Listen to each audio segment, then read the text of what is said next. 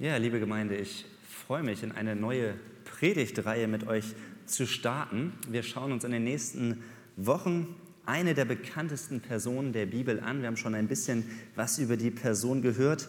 Es wird um Abraham gehen. Um Abraham, den Stammvater der drei großen Weltreligionen, dem Stammvater vom Christentum, dem Judentum und auch dem Islam. Und allein schon, wenn wir merken, dass sich diese drei großen Weltreligionen alle auf Abraham als ihren Glaubensvater zurückberufen, dann merken wir, dass Abraham wirklich eine bedeutende, eine zentrale Person des Glaubens ist. Und ich gehe auch davon aus, dass die meisten von euch die Geschichte Abrahams zumindest in den groben Zügen kennen. Und vielleicht tun wir uns deshalb schwer damit und wir sagen, Abraham, das ist doch das ganz große Vorbild, der steht doch da ganz oben. Er ist doch dieser super bekannte Glaubensvater der Bibel. Der hat doch so viel erlebt. Seine Geschichte ist so spannend und sie ist so unglaublich einmalig. Es kann uns wirklich schwer fallen, uns mit ihm zu vergleichen. Und es kann uns daher auch schwer fallen, aus dieser großen Geschichte Abrahams etwas für unser Leben heute zu übertragen. Abraham scheint so groß, er scheint so weit weg zu sein von uns. Aber wenn wir genauer hinschauen, dann werden wir feststellen, dass Abraham eigentlich ein doch recht normaler Mensch war. Ein Mensch, der sicherlich Großartiges und Außergewöhnliches mit Gott erlebt hat. Er ist ein großes Vorbild im Blick auf sein Vertrauen auf Gott, ohne Frage.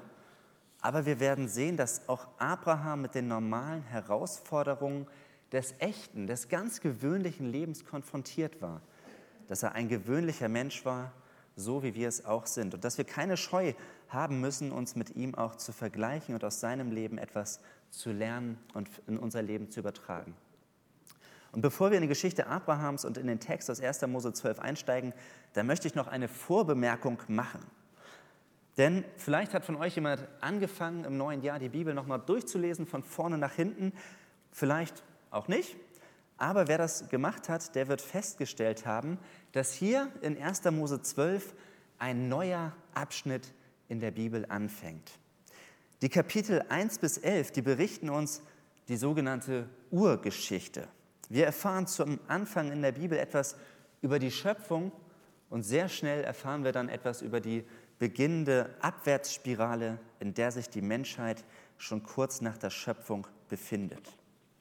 Gott erschafft die Welt und alles ist am Anfang richtig gut, es ist perfekt. Der Mensch lebt in absoluter Harmonie mit Gott, er lebt in Harmonie mit sich selbst und auch in Harmonie mit der vollkommenen Natur im Paradies. Es gibt keine Probleme mit dem Klimawandel und keine Pandemien, ja nicht einmal den Tod gab es damals für die Menschen im Paradies. Alles war wirklich gut. Aber dann durch diese eine Entscheidung des Menschen, Gott ungehorsam zu sein, kommt es zu einem großen Bruch.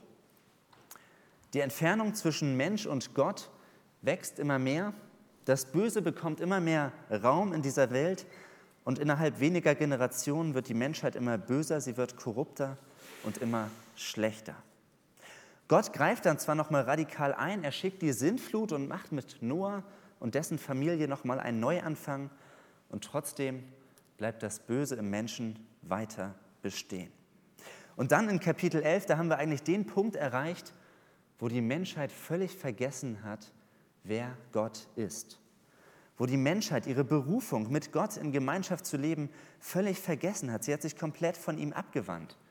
Die Menschen essen und trinken zwar, sie genießen das, was Gott dieser Welt geschenkt hat, sie setzen Nachkommen in die Welt, aber all das geschieht ohne irgendeinen nennenswerten Draht nach oben zu Gott, dem Schöpfer.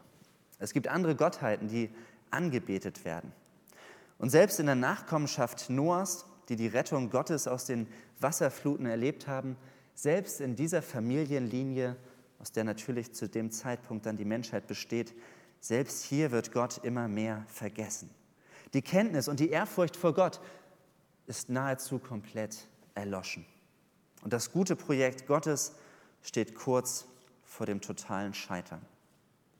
Aber dann sehen wir, dass Gott eingreift.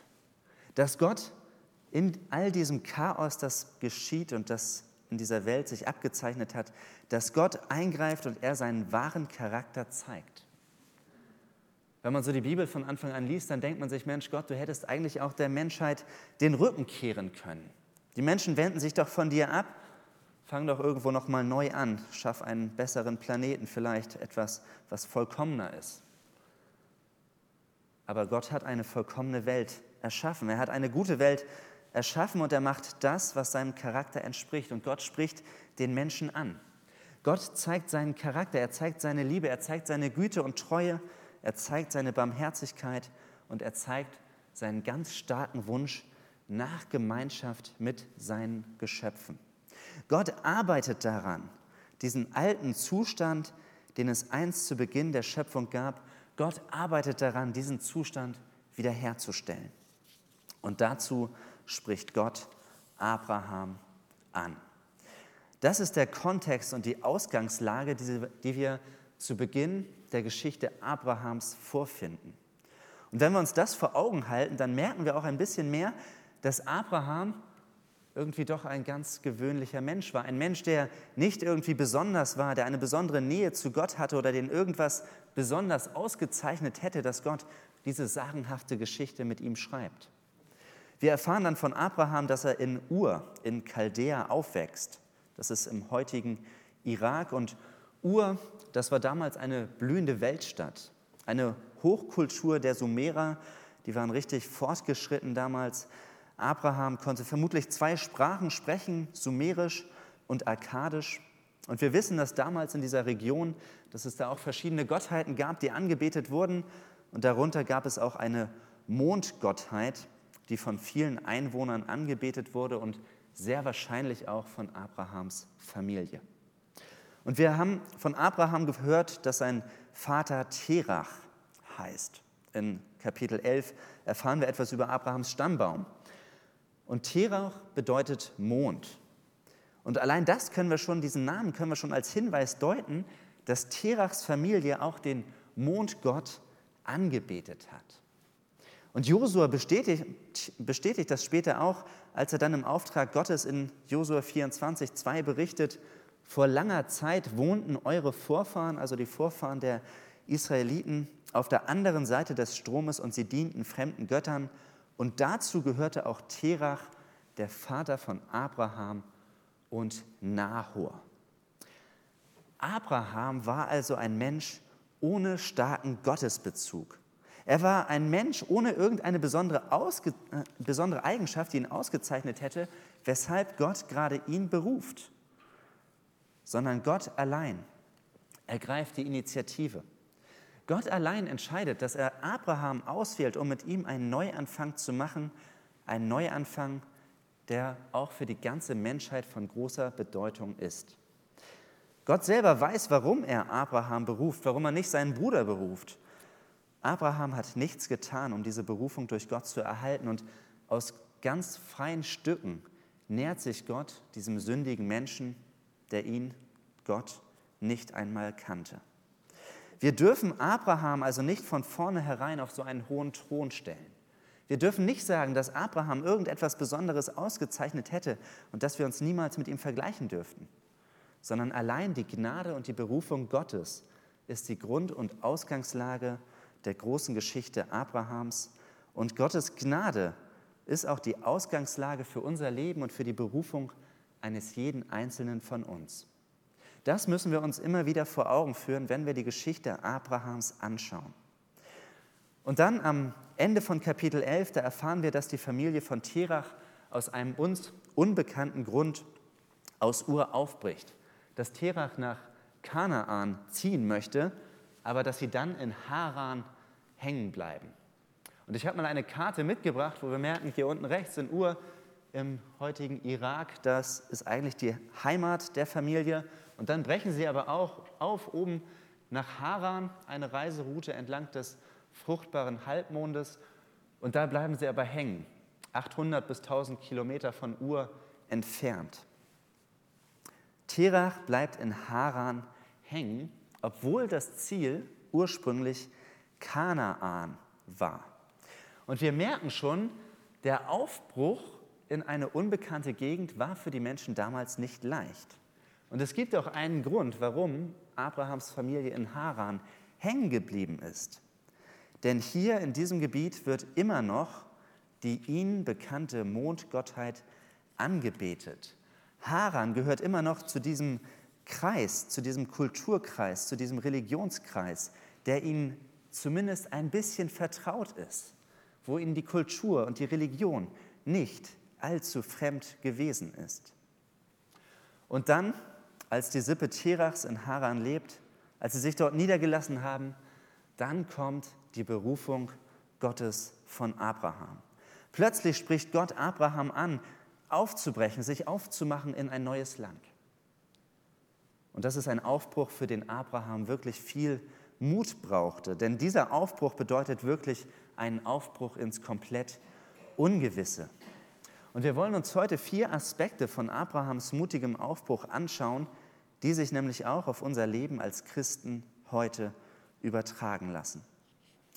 Wir sind bis heute eingeladen, zu Gott zu kommen. Ihr erinnert euch an die Jahreslosung für dieses Jahr. Wir sind eingeladen, zu Gott zu kommen, zu ihm umzukehren. Wir werden bei ihm nicht abgewiesen. Wir sind eingeladen, mit Gott zu leben. Und immer in dem Moment, wo man sich zu Gott zuwendet, wo, man, wo, wo wir als Christen von Umkehr sprechen, da schlagen wir doch auf unserem Lebensweg eine neue Richtung ein. Wir kehren zu Gott um und wir verfolgen dann nicht nur unsere eigenen Ideen und Gedanken und Ziele, sondern wir werden Nachfolger von Jesus Christus. Wir vertrauen darauf, dass Gott uns einen guten Weg führt bis ans Ziel in Gottes neuer Welt.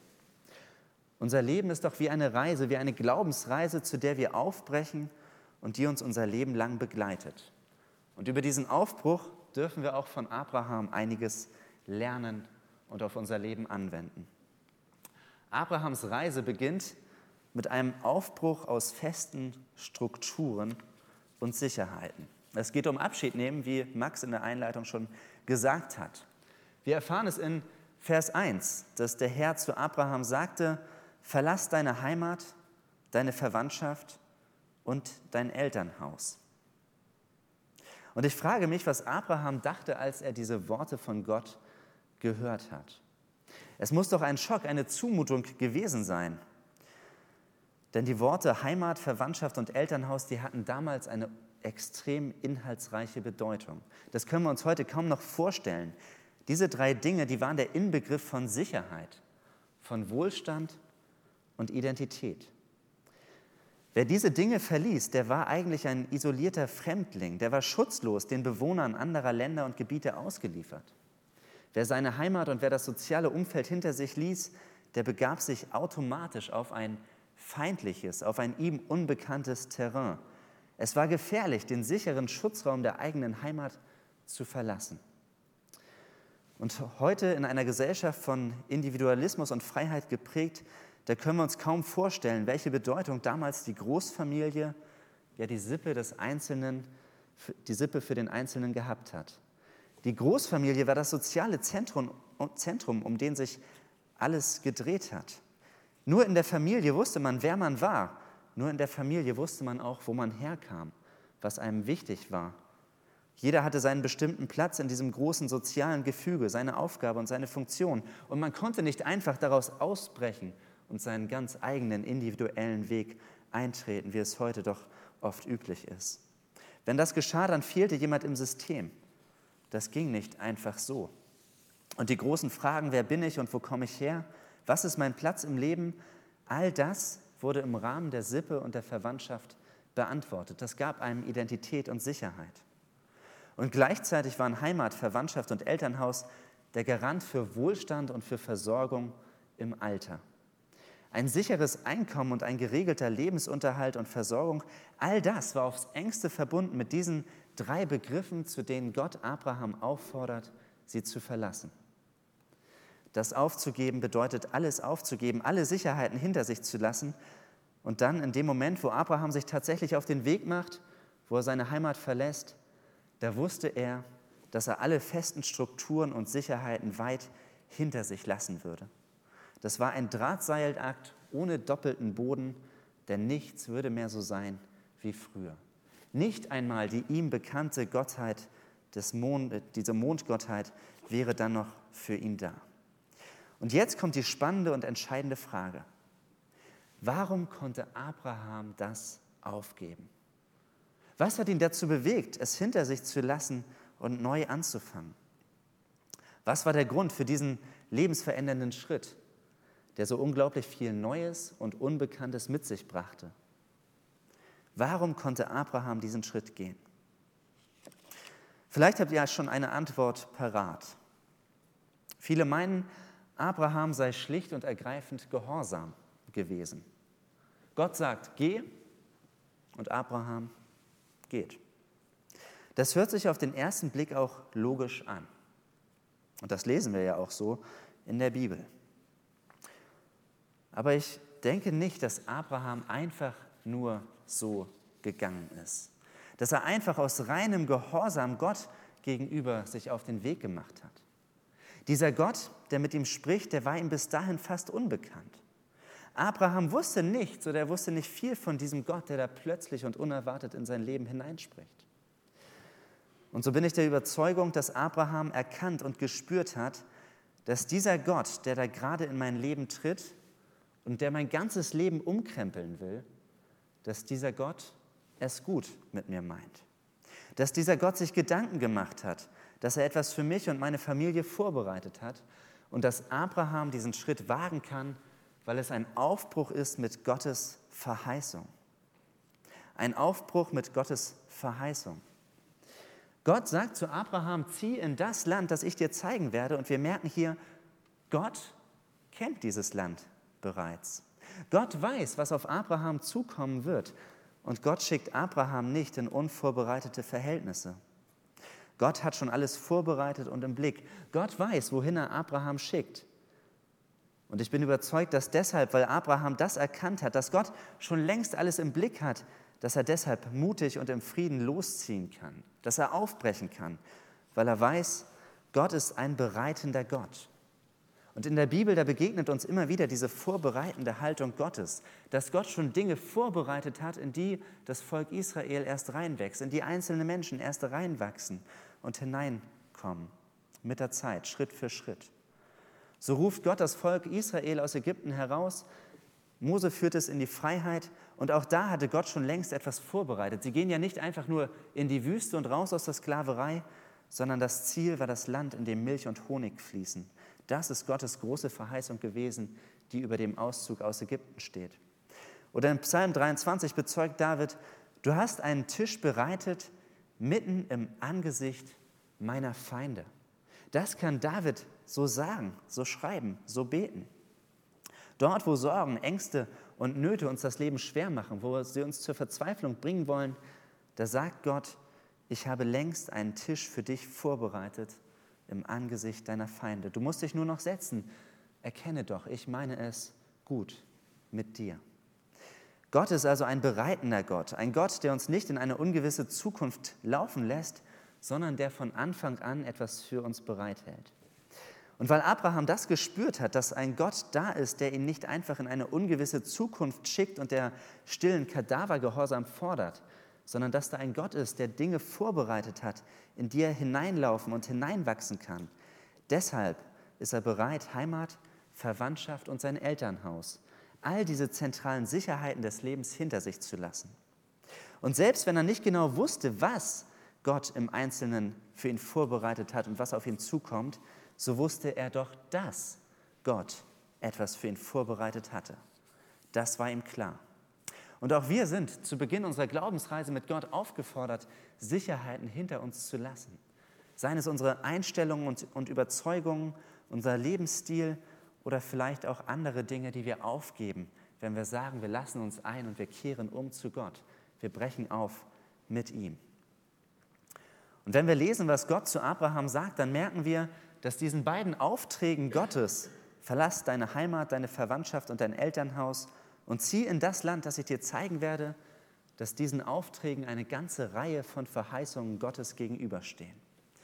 Denn verbunden mit diesen beiden Aufträgen gibt er doch die Verheißungen in den Versen 1 bis 3, zieh in das Land, das ich dir zeigen werde. Ich werde dich zum Stammvater eines großen Volkes machen. Ich werde dich segnen und deinen Namen überall berühmt machen. Du wirst für viele Menschen ein Segen sein. Wer dir Gutes wünscht, den werde ich segnen. Und wer dir Böses wünscht, den werde ich verfluchen. Durch dich sollen alle Völker der Erde gesegnet werden. Ganze sieben Verheißungen gibt Gott Abraham. Und wir erkennen, das war die Motivation und die Triebfeder für Abrahams Aufbruch. Hier finden wir die Motivation, die überhaupt damals nötig war, einen Menschen aus seiner Sippe und aus seinen Bindungen herauszulösen und in etwas Unbekanntes aufzubrechen und sich in Bewegung zu setzen. Durch diese Verheißungen schafft es Gott, dass Abraham aufbricht, dass Abraham versteht, dass Auftrag und Verheißung Gottes zusammengehören, dass er das eine nicht ohne das andere haben kann. Und genauso ist Gott auch heute noch. Er ist derselbe, damals wie heute.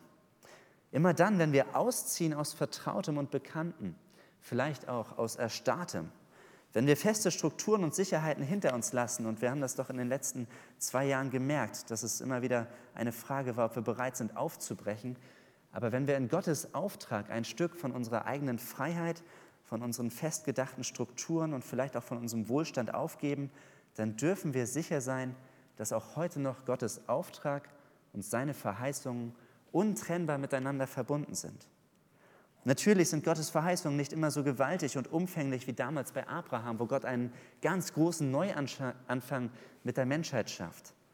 Aber immer dort, wo Gott uns Menschen einlädt, auf seine Zusagen und in seinem Auftrag aufzubrechen, immer dann, wenn er uns einlädt, neu anzufangen und durchzustarten, dann ist es auch verbunden mit der Verheißung und dem Versprechen Gottes, ich werde bei dir sein und mit dir gehen. Du darfst mir vertrauen, dass du in vorbereitete Verhältnisse aufbrichst und unterwegs bist, dass er dich nicht alleine lässt und dass er dich versorgt. Dietrich Bonhoeffer brachte es so auf den Punkt, dass er geschrieben hat, nicht alle unsere Wünsche, aber alle seine Verheißungen erfüllt Gott. Wir dürfen Gott bei seinen Zusagen nehmen. Aber dafür sind wir auch herausgefordert, seinen Auftrag für uns zu kennen. Wir sind aufgefordert, Gott ernst zu nehmen und ihm treu zu sein, ihm zu vertrauen und uns an sein Wort zu halten. Aber wenn wir auf ihn schauen und wenn wir uns an ihm festmachen, dann hält er Großartiges für uns bereit. Und in diesem Wissen, ich habe einen Gott, der es gut mit mir meint, in diesem Wissen konnte Abraham Gottes Auftrag annehmen und den Aufbruch wagen. Die Angst vor dem Unbekannten und Neuen, die wir wahrscheinlich auch sehr gut kennen, die stand plötzlich nicht mehr im Mittelpunkt sondern das Wissen um Gottes Verheißungen und seine Versprechen. Und trotzdem musste Abraham losgehen. Er musste sich auf den Weg machen, um diese Verheißungen Gottes selber zu erfahren. Es nützt nichts, wenn wir nur vom Kopf her etwas wissen, wenn wir nur in der Theorie etwas glauben, dass Gott es gut mit mir meint, dass wir ihm doch theoretisch vertrauen können, wenn wir doch gleichzeitig noch an allen alten Sicherheiten und an unseren persönlichen Freiheiten festhalten wollen wenn uns die Komfortzone lieber ist als der Aufbruch in ein neues Land. Und so ist der Aufbruch Abrahams neben einem, neben einem Aufbruch der Verheißung auch ein Aufbruch des Vertrauens und der Abhängigkeit von Gott. Obwohl Gott ja genau weiß, wo Abrahams Reise hingeht, hat Gott ihm nicht genau gesagt, wo das Ziel ist. Das ist auch bemerkenswert. Gott hätte Abraham auch eine Landkarte in die Hand drücken können. Er hätte einen Ort markieren können und sagen können, genau dort wird es sein, dort ist das Ziel, dort will ich dich hinführen. Aber nein, Gott sagt zu Abraham, zieh in das Land, das ich dir zeigen werde. Nicht in das Land, das du jetzt schon genau kennst. Nicht in das Land, wo du genau weißt, was auf dich zukommt, sondern Abraham, zieh in das Land, das ich dir zeigen werde. Abraham muss im Glauben an Gottes Verheißung und in Abhängigkeit von Gottes Wegführung Schritte des Vertrauens in dieses neue Land gehen. Wenn wir uns das so vorstellen, dass Abraham wirklich auf Gott als Reiseleiter angewiesen war, dann merken wir, wer unabhängig von Gott bleiben möchte, der wird nicht an Gottes Ziel kommen. Es geht auch nicht darum, irgendwo hinzugehen, sondern dorthin, wo Gott mich hinführt. Es geht auch nicht darum, irgendwann loszugehen, sondern dann, wenn Gott den Zeitpunkt bestimmt. auch und gerade dann, wenn ich das Ziel noch gar nicht kenne. Und in der Geschichte von Abraham wird deutlich, dass Glaube immer auch ein Abenteuer ist. Denn dort, wo ich allem Ungewissen und wo ich jedem Risiko auf dem Glaubensweg ausweichen will, da wird der Glaube nicht nur langweilig und berechenbar, sondern ich glaube, der, sondern der Glaube verliert dann auch immer mehr sein zentralstes Wesensmerkmal. Glauben bedeutet Leben in der Abhängigkeit von Gott. Glauben bedeutet zu sagen, Gott, ich brauche dich. Zeig du mir den Weg, den ich gehen soll. Und ich will dir vertrauen, dass du mich ans Ziel bringst. Auch wenn ich den nächsten Schritt noch nicht kenne, so will ich in der Abhängigkeit von dir und im Vertrauen auf deine Verheißung diesen Schritt gehen. Und Abraham hat den Schritt gewagt, in die Abhängigkeit von Gott sich voll und ganz zu begeben. Er wurde zu einem der Glaubensväter. Er durfte erleben, wie Gott seinen Glaubensweg segnete und wie sich Gottes Verheißungen Stück für Stück in seinem Leben erfüllten. Und ich glaube, das ist eine der größten Herausforderungen in unserer heutigen Zeit, dass wir verlernt haben, in der Abhängigkeit von Gott zu leben. Schließlich haben wir alles, was wir zum Leben brauchen. Wir haben Essen und Trinken, wir haben Kleidung, ein Dach über dem Kopf, ein gutes Auskommen. Die meisten von uns haben Arbeit oder sind bereits im Ruhestand sind finanziell versorgt. Auch gesundheitlich geht es uns doch hier in diesem Land recht gut. Wir leben unabhängig von Staat und Gesellschaft und haben das, was wir brauchen. Und wenn wir jetzt fragen, ob wir bereit sind, im Vertrauen und in der Abhängigkeit von Gott Schritte zu gehen, von denen wir gar nicht wissen, wo sie uns am Ende hinführen, dann ist das eine große Herausforderung.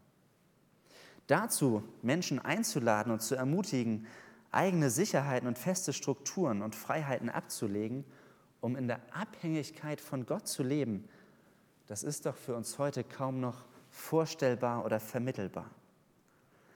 Und doch ist das der Kern von Nachfolge.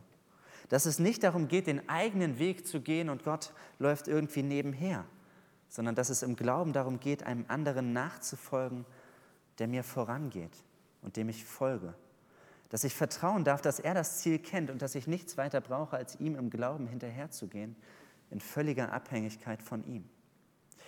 Diesen Schritt des Glaubens hat Abraham gewagt und er durfte dann erleben, wie Gott Stück für Stück seine Verheißungen wahrgemacht hat.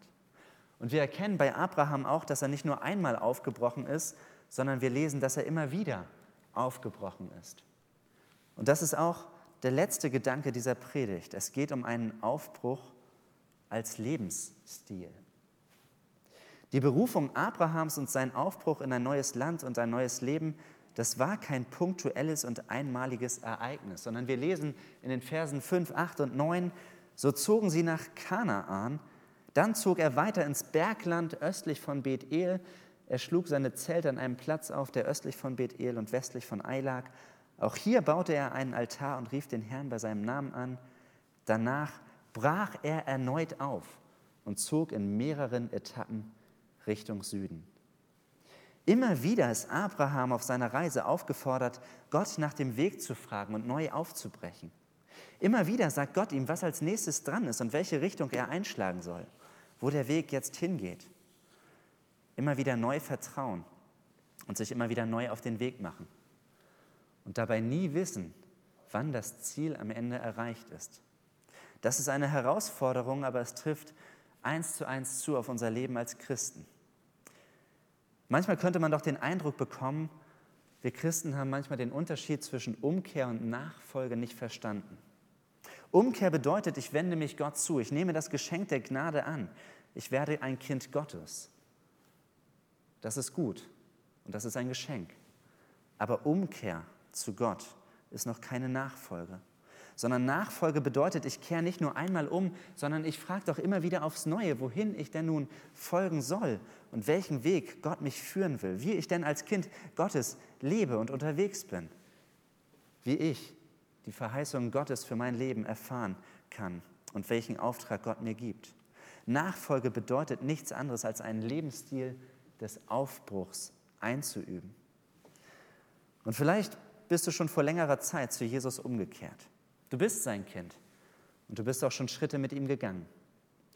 Aber dann bist du irgendwie von einem Nachfolger zu einem Stillsteher geworden und der Aufbruch im Glauben fällt dir schwer. Du hast es dir vielleicht gemütlich gemacht und bist sesshaft geworden. Und der Glaube hat eigentlich nichts mehr mit Abenteuer und Gottvertrauen zu tun. Es ist Routine, Stillstand. Aber Gott hat nie aufgehört, uns einzuladen, mit ihm aufzubrechen. Und vielleicht ist heute Morgen, in dieser Woche oder auch in diesem Jahr, wieder ganz neu der Moment, ein Nachfolger oder eine Nachfolgerin zu werden, ganz bewusst. Und ich weiß nicht, in welchem Bereich deines Lebens Gott dich vielleicht einladen möchte, neu anzufangen. Es kann so vieles geben, wo Gott sagt, schau auf diesen Auftrag, schau, was ich mit dir vorhabe, wie ich durch dich wirken möchte. Vielleicht ist es im Bereich der Finanzen, wenn man sich Sorgen macht bei all dem, wie diese Welt unterwegs ist, dass man merkt, es fällt einem schwerer, die finanzielle Freiheit loszulassen oder die finanzielle Sicherheit, an die man sich klammert. Man ist vielleicht doch etwas habgieriger geworden, man schaut vielleicht genauer hin. Und vielleicht lädt Gott dich ein, an diesem Punkt neu aufzubrechen, neu in der Abhängigkeit von ihm zu leben und die eigene Sicherheit und auch deinen Wert nicht vom Besitz, sondern von Gott abhängig zu machen. Vielleicht, wenn deine Ehe oder Partnerschaft sich in einer Sackgasse befindet, wenn du nicht weißt, wie es weitergehen soll, dann lädt Gott dich vielleicht auch in diesem Punkt ein, wieder neu aufzubrechen dich innerlich und äußerlich auf den Weg zu machen und zu einem Partner oder einer Partnerin zu werden, die Gottes Verheißungen und seinem Segen für Ehe neuen Raum gibt. Das kann auch im Blick auf die Beziehungen zu Freunden, zu Kindern oder Enkeln sein. Welche Aufgabe hat Gott für dich bereit? Wo bist du herausgefordert, nochmal neu aufzubrechen, Dinge anzugehen, die dir vielleicht schwerfallen und die schon länger brach liegen? Oder wenn du unsicher bist und du kaum noch weißt, wie du anderen Menschen von Jesus erzählen kannst, wenn du vielleicht auch frustriert bist, weil sich irgendwie beim anderen nichts tut und du schon oft das Gespräch gesucht hast, wenn das Thema Glauben immer wieder schnell abgeblockt wird, vielleicht ist auch das ein Punkt, wo Gott neu aufbrechen möchte mit dir. Dass du wieder neu deine Sicherheiten verlässt und dass du Schritte wagst, im Vertrauen auf ihn das Evangelium weiterzugeben. Oder vielleicht auch, wenn du dich aus dem Miteinander in der Gemeinde zurückgezogen hast. Einiges pausiert jedoch, die Begegnung fällt nicht so leicht. Aber wenn du merkst, dass du glaubensmäßig alleine unterwegs bist, dann ist vielleicht das ein Punkt, wo Gott dich ansprechen möchte. Wo Gott sagt, hey, ich habe Gaben und Fähigkeiten in dich hineingelegt, die für dich und für andere zum Segen werden sollen. Und dafür braucht es die Begegnung und das Miteinander unterwegs sein. Ich weiß nicht, an welchem Punkt Gott dich einlädt, neu aufzubrechen, wo du herausgefordert bist, ihm zu vertrauen oder wo er dich verändern möchte. Aber am Beispiel von Abraham, da merken wir, Gott möchte Nachfolger und keine Stillsteher. Wir sind eingeladen, aufzubrechen, auch wenn wir dafür Sicherheiten und gut Vertrautes hinter uns lassen müssen. Wir sind eingeladen, Gott zu vertrauen und seinen Verheißungen Glauben zu schenken. Und wenn wir uns auf den Weg machen mit Gott, wenn wir in Abhängigkeit von ihm leben, dann dürfen wir staunen, was Gott mit dir und mit mir, was Gott mit uns vorhat. Und es lohnt sich. Und das werden wir auch in den kommenden Wochen sehen, wenn es weitergeht mit Abraham. Wir werden sehen, was Gott durch Abraham bewirkt und dass Abraham doch auch nur ein gewöhnlicher Mensch war, der auch seine Zweifel und seine Sorgen hatte, der auch seine Fehler gemacht hat. Und ich möchte dich einladen, dass wir uns nun einige Augenblicke der Stille nehmen um mit Gott über diesen Punkt des Aufbruchs zu reden. Wenn Gott dir vielleicht etwas deutlich macht, dann darfst du mit ihm darüber reden. Dann darfst du sagen, Herr, ich will aufbrechen, wenn du sagst, brech auf. Herr, ich will mich verändern, wenn du sagst, verändere dich. Herr, ich will vertrauen, wenn du sagst, vertraue mir. Herr, ich will neu deinen Verheißungen glauben. Ich will nicht mehr stillstehen, sondern ich möchte dir nachfolgen. Ich lade uns ein zu einer Zeit der Stille, damit wir Gott einladen, uns aufmerksam zu machen, wo er mit uns neu aufbrechen möchte.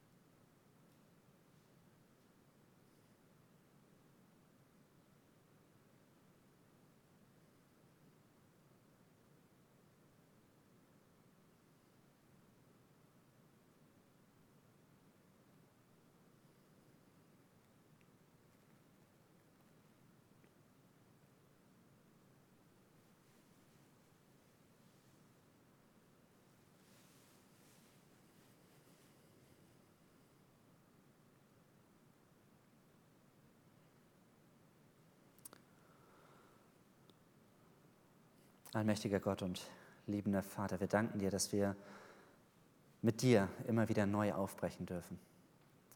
So wie du damals mit Abraham aufgebrochen bist und wie du ihm gezeigt hast, dass eine neue Perspektive auf ihn und auf sein Leben wartet, dass du große Verheißungen für ihn bereithältst. Herr, du siehst die Punkte in unserem Leben, wo wir stehen geblieben sind. Du siehst, wo sich nichts mehr bewegt, wo wir es uns bequem gemacht haben oder wo uns der Aufbruch schwerfällt, wo wir uns an Sicherheiten klammern. Und Herr, vielleicht legst du gerade heute Morgen deinen Finger in diesen wunden Punkt. Nicht damit es uns wehtut oder weil du uns quälen willst, sondern weil du uns einlädst, weil du uns aufwecken willst und weil du sagst, komm her zu mir, ich habe so viel Gutes für dich vorbereitet. Du möchtest, dass wir weiterkommen mit dir, dass wir neu aufbrechen und dass wir immer wieder neu beginnen dürfen, den Weg mit dir einzuschlagen. Herr, du sprichst uns zu, dass wir Mut haben dürfen, feste Strukturen und auch manches an Sicherheiten, um deines Namenswillens loszulassen. Du lädst uns ein, dir zu vertrauen, dass du es gut mit uns meinst, dass du uns einlädst, deinen Verheißungen zu glauben, die du uns gegeben hast, dass du uns nicht alleine lässt und dass du mit uns bist, dass du uns versorgst, dass du uns einlädst, in Abhängigkeit von dir zu leben und dass wir bereit sein dürfen, nicht stehen zu bleiben, sondern immer wieder neu aufzubrechen, jeden Tag neu. Und Herr, wir danken dir, dass du uns dazu einlädst dass du auf unserer Glaubensreise mit uns bist, dass du unser Leben kennst und dass du uns in vorbereitete Verhältnisse schickst.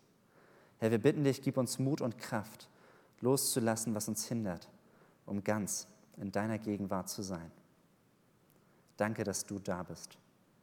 Amen.